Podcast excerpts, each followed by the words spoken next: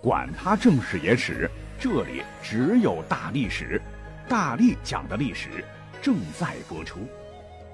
本月呢，咱们结合盗墓小说，紧扣一些个史籍、古墓、出土文物，一口气三连讲了多期《鬼吹灯》《盗墓笔记》涉及到的知识点。那不少听友们听完以后意犹未尽啊。然后我就说，那你们就给我底下留言嘛。如果能够在年前很快达到一百条的话，我就可以再讲一期哈。结果，我觉得下一次应该把这个门槛定的再高一点哈。呃，我也知道很多听友们跟我一样是灯迷，看完小说觉得不过瘾啊，继续满世界扒拉着看电影、看连续剧。大家伙有没有好奇过哈？你看《鬼吹灯》里面发生的那些自然现象。像什么漠北妖龙啊、白眼窟啊等等这些东西啊，现实当中有没有可能真实存在呢？能用科学去解释吗？对于大历史来讲，没问题。咱们先解释个容易的啊。摸金校尉，大家伙都熟悉。根据史书记载，其起源于东汉末年三国时期。曹操为了补贴军饷啊，于是下令设立了发丘中郎将、摸金校尉等军衔。专业盗取古墓补贴军用，书中说：“哎呀，这一行业历史悠久，自成一派，且有行业的潜规则。所谓是人点烛，鬼吹灯，鸡鸣灯灭，不摸金是也。”哎，鬼吹灯这名字呢，就打这儿来的。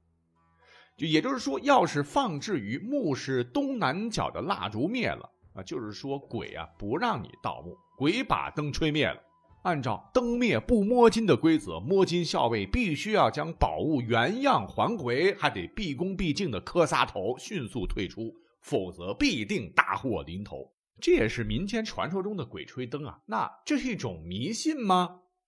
啊，其实是吧。可是又非常非常的科学，怎么来讲呢？因为盗墓的时候点燃一支蜡烛的目的，就是为了判断墓室中的氧气含量。如果蜡烛可以持续燃烧，说明氧气充足；反之，也不是鬼来索命了，就是说明二氧化碳浓度过高嘛。你在参照化学中的焰色反应，空气当中含有特殊成分，蜡烛火焰颜色也确实会改变嘛。如果此时你不及时退出，还贪财舍不得放手，轻则会出现头痛、昏迷、呆滞等不良反应；重则会极度缺氧的情况下，在恐怖心理的作用下，会产生遭遇尸变、掐脖子等恐怖幻觉，甚至最终窒息死亡。呃，这主要就是因为古人他搞不懂气体的化学成分。呃，这个道理很简单了哈，我们就当热热身呐。啊，下面呢来讲个玄的。那讲讲《鬼吹灯之黄皮子坟》。剧中介绍，胡八一、王胖子一干人等和所有男知青心中的女神丁思甜在内蒙顺利会师之后呢，还没聊几句呢，只听到无垠的草原深处轰隆隆几声巨响，天色说变就变，顿时是乌云密布，遮天蔽日。马群受到惊吓，也失去了控制啊。只瞧见一条龙形怪物从地平线席卷而来，瞬间风力大作，风卷残云，天空中竟然出现了一个黑洞啊！一匹成年马大概五百斤啊，几十匹马仿佛纸片一般被轻轻松松的吸入其中，场面异常恐怖。妖龙来啦！老羊皮惊恐的大叫：“哈，这就是《鬼吹灯》里面邪乎极了的漠北妖龙啊！”根据老羊皮的回忆啊，他年轻的时候呢，给草原上的巴颜放牧，就听说了漠北妖龙的传说，导致白眼窟附近的草原成了当地牧民的禁区，牲口丢到那边啊，没人敢去找啊，去了保证是连人带牲畜啊有去无回。老羊皮还说了，几十年前他真的亲眼看过那条黑色妖龙，吓得是两腿发抖，蜷缩一团，胆儿都快破了。胡八一不信呐，就问老大爷：“怕不是看走了眼，是不是黑色的巨蟒啊？”老羊皮听了以后还生气了：“这后生，你以为我老汉这么一大把岁数都活在狗身上了，连蛇和龙都分不清，甚蟒蛇能上天？”哎呀，那问题来了啊！小说里边这惊到马群、吃掉马匹的那条黑压压的妖龙，它到底是个什么东西呢？嗯，其实科学解释就很简单了。有人说它就是焚风啊，焚烧的焚。哎，我们都听过什么龙卷风、台风、微风、清风、大风，很少听过焚风。正如字面意思那般，焚风就是像火一样的妖风。科学严谨的解释就是空气做绝热下沉运动时，温度升高，湿度降低，水汽蒸发，从而形成的一种干热风。在高压区，空气下沉也可能产生焚风啊！你可你看片子当中吧，当地的这个地理环境，山脉、草原、积雪、风沙、曝晒的阳光，焚风是很有可能出现的。那么焚风到底有什么危害呢？哦，害处可多了。据新闻报道，在二零零二年十一月十四号夜间，焚风曾经在奥地利部分地区形成了强烈风暴，以高达一百六十公里的时速袭击了所有的农田和村庄。焚风暴所过之处，数百栋民房的屋顶被风刮跑或者压垮，很多大树连根拔起或折断，电力供应和电话通讯中断，公路、铁路交通受阻。啊，焚风造成了两人丧生以及数百万欧元的经济损失。那么，在高山地区，焚风还会造成融雪，使上游河谷洪水泛滥，有时甚至会导致雪崩。你像阿尔卑斯山脉在刮焚风的日子里，白天温度可以突然升高二十摄氏度以上，初春的天气会变得像盛夏一样，不仅热，而且十分干燥，经常发生火灾。强烈的焚风吹起来啊，甚至连树木的叶片都会焦枯，土地龟裂，造成严重的旱灾。更重要的是，焚风天气出现时，风的干热特性以及大气电等特性的这种变化吧。使很多人会产生疲倦、抑郁、头疼、脾气暴躁、心悸和浮肿等不良症状。那你看，万物之灵的人类都这样，更何况胡八一、何思天他们当时待在这个草原上的那些马匹，受惊吓变得暴躁不安，四处狂奔，那就完全解释得通了。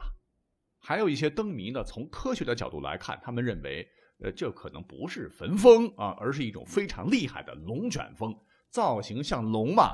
那杨大爷以为是妖龙也是有可能的，自然界里面这种残暴的操作并非空穴来风，这应该是书中妖龙的呃现实的原型吧。好，那聊完了漠北妖龙，呃，我认为黄皮子坟最值得探险的，哎，就是白眼窟了。书中交代，白眼窟是可能地下有许多洞穴或者地窟窿，但是多年来自然环境及水土变化。是落叶荒草遮住了这些窟窿，形成了一层土壳。传说白眼窟有黑龙出没，吞吃人畜。当初日本的吉水部队，呃，其实就是日本的考古专家呢。他们先是在东北的黄皮子坟里发现线索，然后又到了大漠的白眼窟继续寻找。那白眼窟和东北的黄皮子坟一直都有黄鼠狼在守护。那么大家伙在看电视剧的时候，就经常看到一个第三视角的镜头，其实是黄鼠狼看到的世界。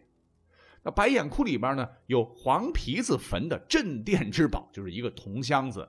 当鬼子们打开铜箱子的时候，里面竟然有黄大仙的干尸，干尸抱着个血气凝结的内胆，他阴气不散呐。于是专门生出很多吸食生灵精气的尸虫，方圆百里的生物都会被吸干。啊，太恐怖了！哈哈，这么恐怖的白眼窟，其实现实生活中还真的有原型哈。这就是位于内蒙古自治区南部的鄂尔多斯高原的白眼窟啊，它名字就叫白眼窟。